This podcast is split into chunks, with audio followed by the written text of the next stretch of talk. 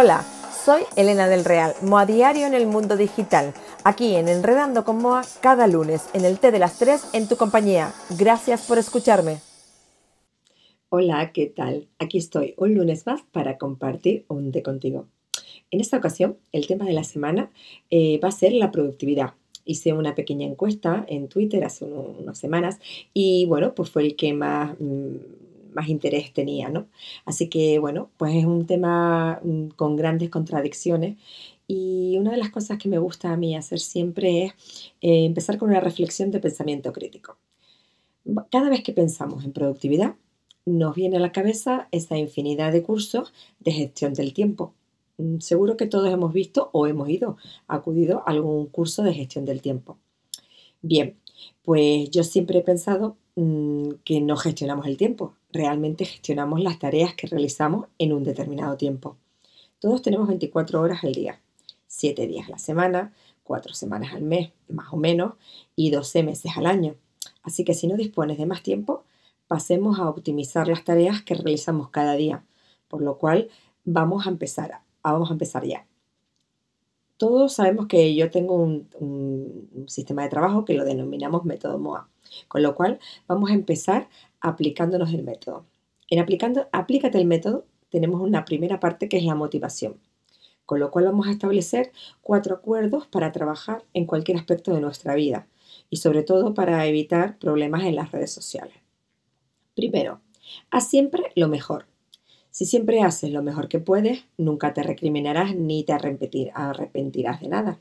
Entonces, en cada tarea, en cada gestión, en cada cosa que hagas en tu vida, haz siempre lo mejor y aporta lo mejor de ti mismo o de ti misma, porque además así eh, no llegará esa cabecita de decir, ves, podías haber hecho un poquito más. ¿De acuerdo? Muy bien. Pasemos al segundo. No te tomes nada personal.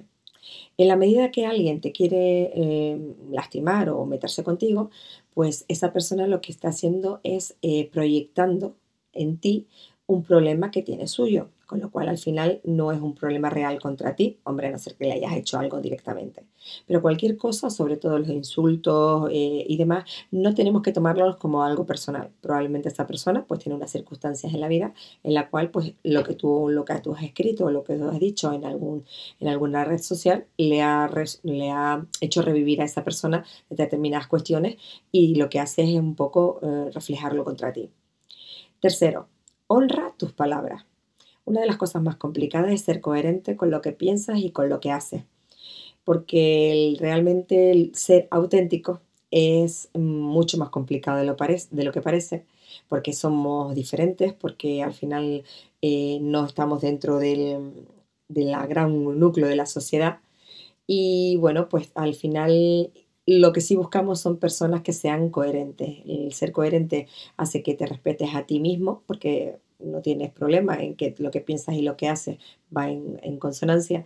Y así, además, eh, no tienes esa parte en la que tienes que cuidar mucho lo que dices en cada momento, porque al final forma parte de tu propio yo.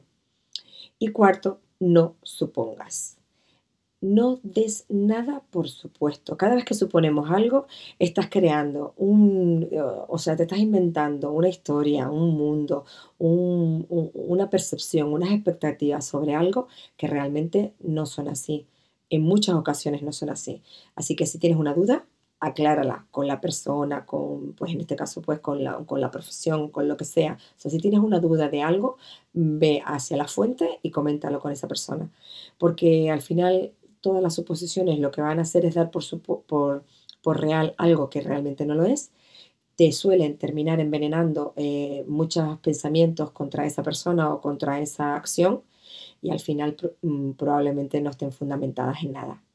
Así que bueno, vamos a seguir. Ahora nos toca la parte de la organización.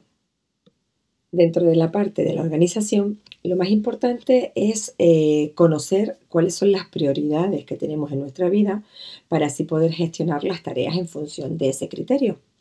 ¿Qué pasa? Que muchas veces eh, creemos que estamos a tope de cosas por hacer y, estamos muy estresados y tenemos muchas cosas que hacer y al final cuando somos capaces de plasmarlo en un papel o de ponerlo en una agenda o de ponerle horas y tiempos a las cosas que tenemos que hacer, nos damos cuenta de que muchas ocasiones priorizamos cosas que no debiéramos y las cosas que deberíamos hacer no las hacemos o las retrasamos mm, inconscientemente. Así que bueno, pues uno de, de los ejercicios que siempre suelo realizar en las formaciones y tutoría que realizo eh, es que es aprender a hacer un camino hacia el autoconocimiento. ¿Vale? En primer lugar, hay muchas personas que ya tienen ese camino avanzado, con lo cual es mucho más fácil, y hay otras que ni siquiera lo han empezado. Y yo creo que es una parte muy importante, primero, para nuestra vida y segundo, también pues para todas aquellas personas que, que, emprenden, ¿no? que, que, van a emprender un negocio o que están emprendiendo un negocio. Los dos ejercicios son fundamentalmente, el primero, la rueda de la vida, que es una técnica en la que donde plasmamos los diferentes aspectos de nuestra vida en un círculo. Eh, pues mm, estos aspectos podrían ser pues, el trabajo y la profesión, el dinero, la salud, el cuidado personal, la familia, el amor, la pareja, el entorno físico, tanto el hogar o la oficina, la contribución social, el ocio, la diversión, el esparcimiento, la vida social y nuestras amistades y por supuesto el desarrollo personal y la eh, espiritualidad. ¿Qué pasa? Que bueno, pues dentro de un círculo dividimos, como en este caso serían pues 10 aspectos de nuestra vida, eh, lo dibujamos con colores de cualquier tipo, me da igual si son rotuladores, si son ceras, si son creyones, lapiceros, lo que quieran. Eh, eso sí, tiene que ser una hoja de papel, eh, porque además eso desarrolla la conexión cerebral entre lo que, lo que estamos dibujando, la, el, el, realizarlo en este momento, o sea, lo que es la conciencia, un poco trabajamos lo que es el mindfulness y eh, en estos tipos, en estos diferentes aspectos lo que hacemos es una escala del 1 al 10 siendo, el 1 lo que menos tenemos y 10 lo que más tienes o donde te sientes más realizado. Eh, cuando hacemos este, este, trabajo, esta tarea, eh, es cuando mm, somos capaces de ver diferentes áreas de nuestra vida eh, en el momento de hoy. Le prestamos atención a cada uno de ellos, reflexionamos sobre ello y, y realmente, bueno, pues mm, al final lo que nos damos cuenta es que debe haber un equilibrio en todos los aspectos de nuestra vida, más o menos, que además la, rueda debería girar eh, y estar más o menos compensada. Y después también este trabajo lo podemos revisar una vez al año, una vez cada seis meses, porque le vamos a poner fecha y así vemos si hemos prestado atención a un aspecto en el que, por ejemplo, mm, pues no tenemos pareja y nos hemos volcado en buscar pareja eh, y a lo mejor lo hemos conseguido en unos seis, seis meses, pues probablemente esa parte pues ha mejorado, ¿no? Y entonces, pues bueno, pues lo que vamos a hacer es que intentar conseguir una rueda lo más equilibrada posible.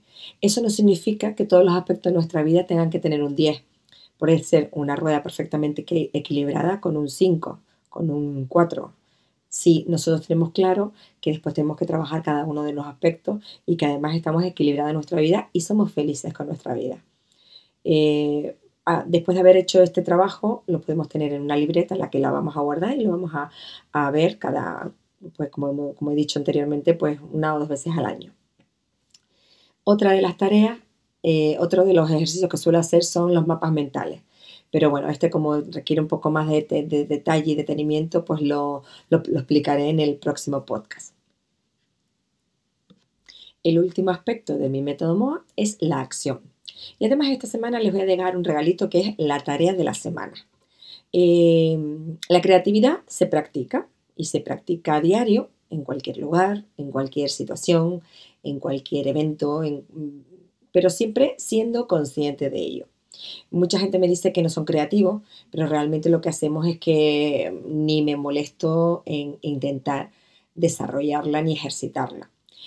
Eh, este aspecto de, las películas en las que te dicen que las musas te visitan, ese sentimiento romántico que siempre nos trasladan, pues en muchas ocasiones no es real en, nuestra vida normal, con lo cual pues tenemos que eh, ejercitarla y desarrollarla. Eh, somos una gran fuente de creatividad sobre todo aquellas personas que nos gusta la cultura, la belleza, el, intentar mirar con otros ojos cualquier aspecto de, la vida, ¿no? Por eso eh, siempre me gusta tener una libreta. Una libreta donde voy a apuntar las ideas que se me van ocurriendo, los pensamientos o las impresiones sobre, sobre algo determinado. Por ejemplo, una galería de arte, una película, una banda sonora, un cuadro, cualquier cosa que yo esté haciendo en algún momento me puede dar una idea para hacer algo. ¿no? Entonces, lo que hago es que incluso conceptos que no tienen relación unos con otros, ¿no? Lo que hago es que pues tengo una libreta a mano y lo que hago es que la apunto, apunto esas ideas que se me ocurren.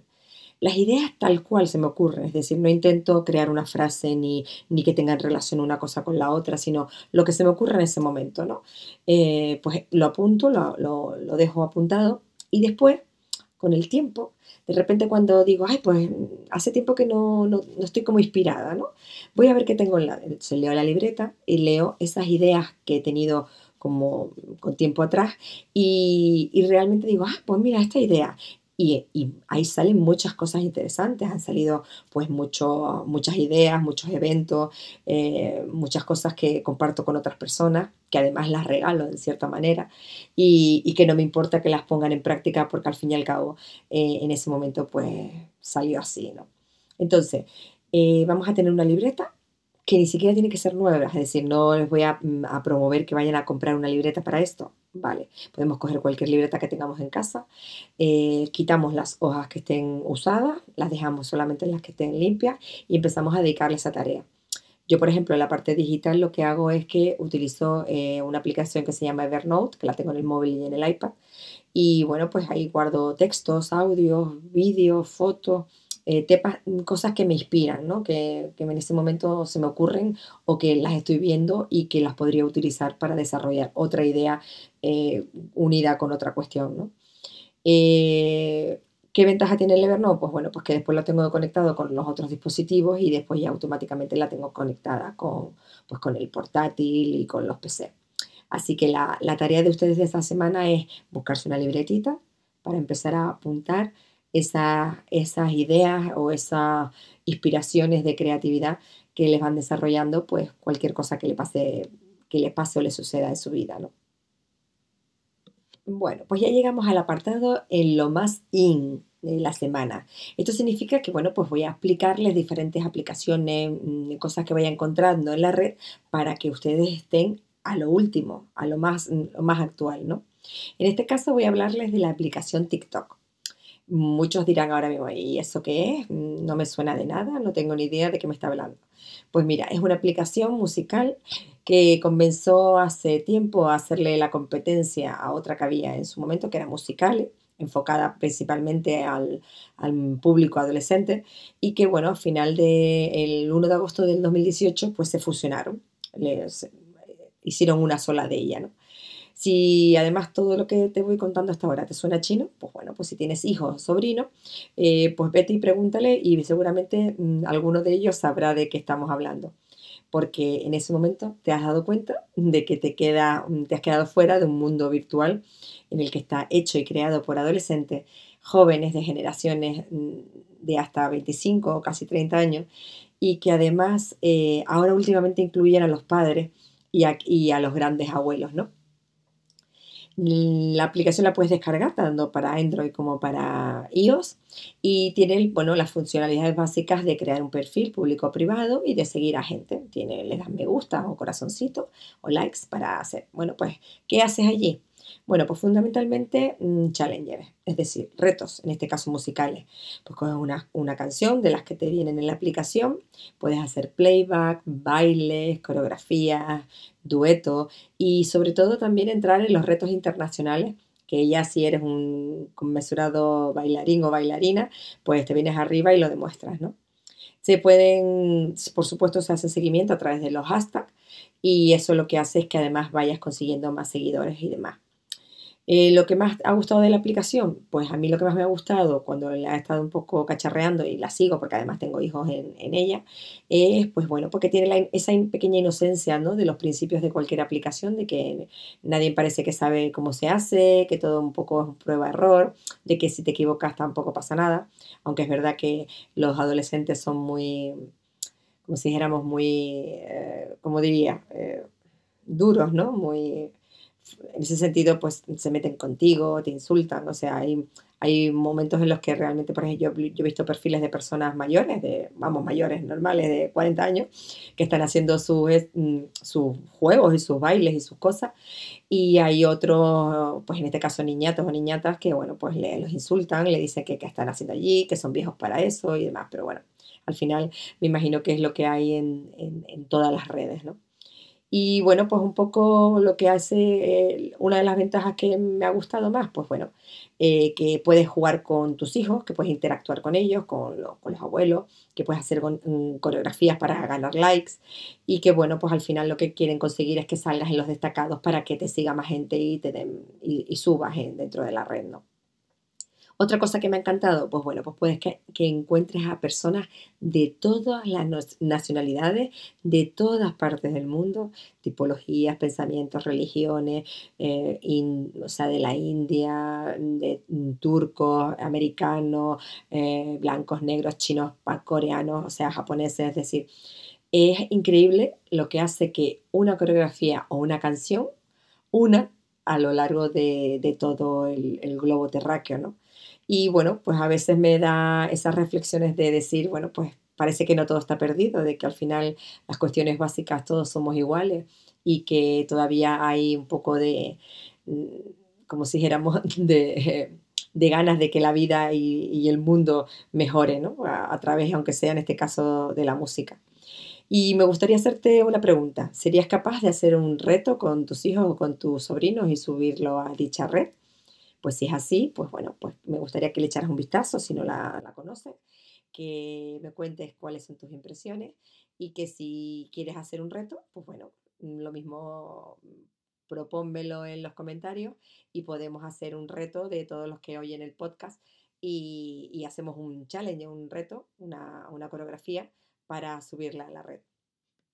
Ahora vamos a pasar a lo más out de la semana, esas cosas que ya no funcionan tanto en las redes sociales, esas cosas que ya cada vez eh, nos gustan menos y además, pues bueno, pues simplemente queremos desechar. Mm, hoy me gustaría hablar de la perfección en las redes sociales, sobre todo en Instagram, ¿no? El hecho de que ya no mola tanto el que todo salga perfecto, en que la luz sea la adecuada, de que eh, los viajes infinitos, la vida eh, la vida real que es mentira eh, o no, mm, que la cuentes de una manera tan, tan perfecta, tan maravillosa, que todo el mundo sea súper happy flower, de que pues cada vez tiene más auge en la hora en que seas normal, de que seas eh, incluso incómodo, el cómo se hacen las cosas eh, para que queden perfectas. Es decir, hay muchos perfiles en los cuales te dicen, pues bueno, esta sería la foto en Instagram y esta es la foto real, ¿no? La foto de lo que falta por ver ahí, ¿no? Y esas están teniendo muchos seguidores porque al final la gente lo que nos gusta es ver, como digo yo, el backstage, ¿no? De, cómo se hacen las cosas, de, de cómo se divierten, de... Eh, de que las redes sociales al final, y lo digo muchas veces en mis formaciones, es la vida misma, ¿no? Entonces la vida también tiene momentos de tristeza, momentos de enfado, momentos de, mm, pues de, de que no molan hacer cosas que no queden bien a los demás, ¿no?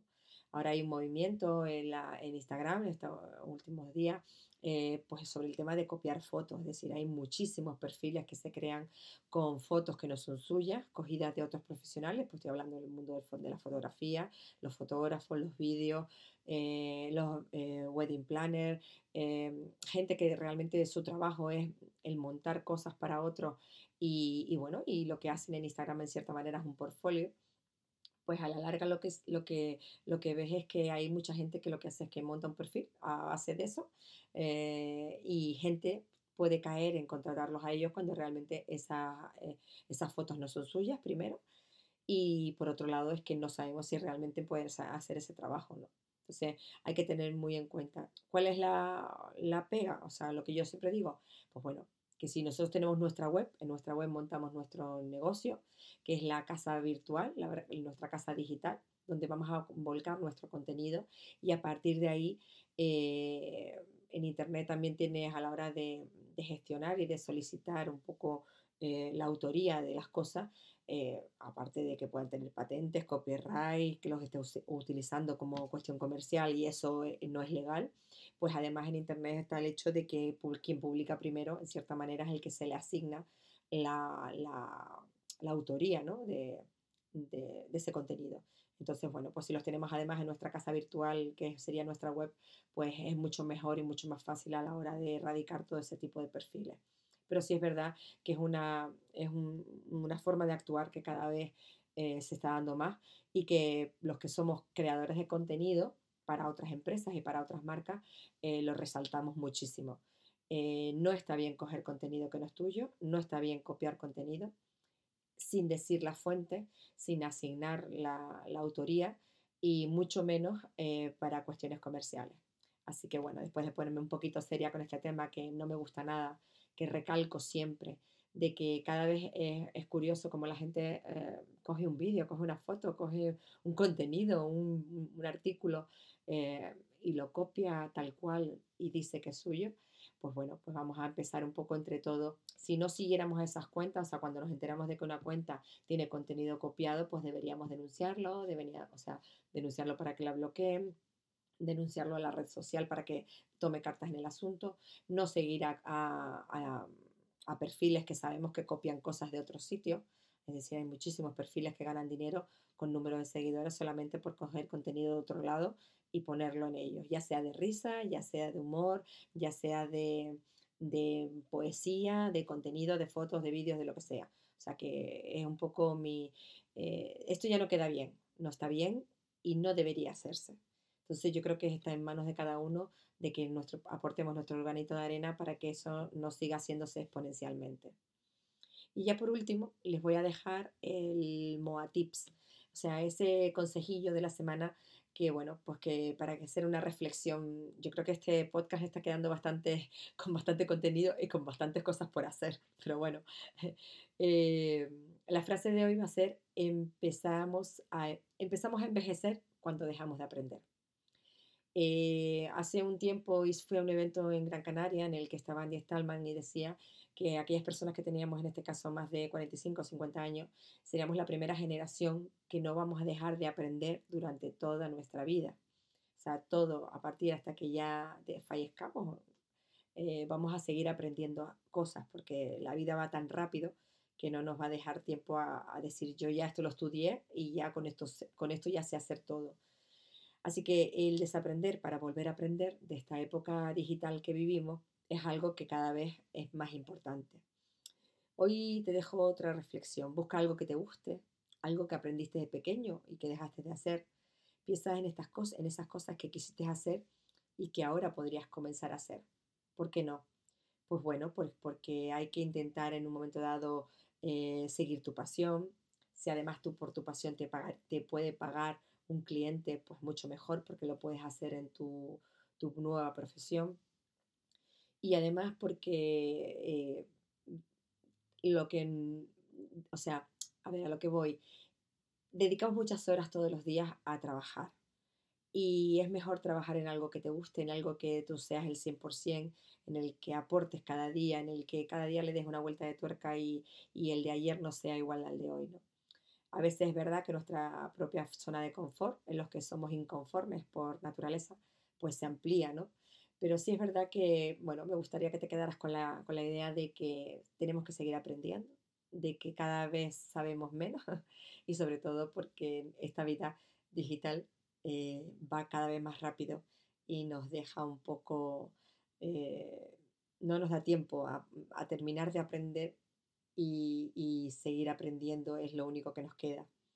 Con esto quiero además también hacer reflexionar a, aquellas personas que son perfeccionistas, ¿no? De que todo tiene que estar perfectamente hecho, adecuado, cada paso uno detrás de otro. Porque como la perfección no existe, eh, nunca darás el paso a conseguir realmente lo que quieres, porque nunca estará el momento adecuado.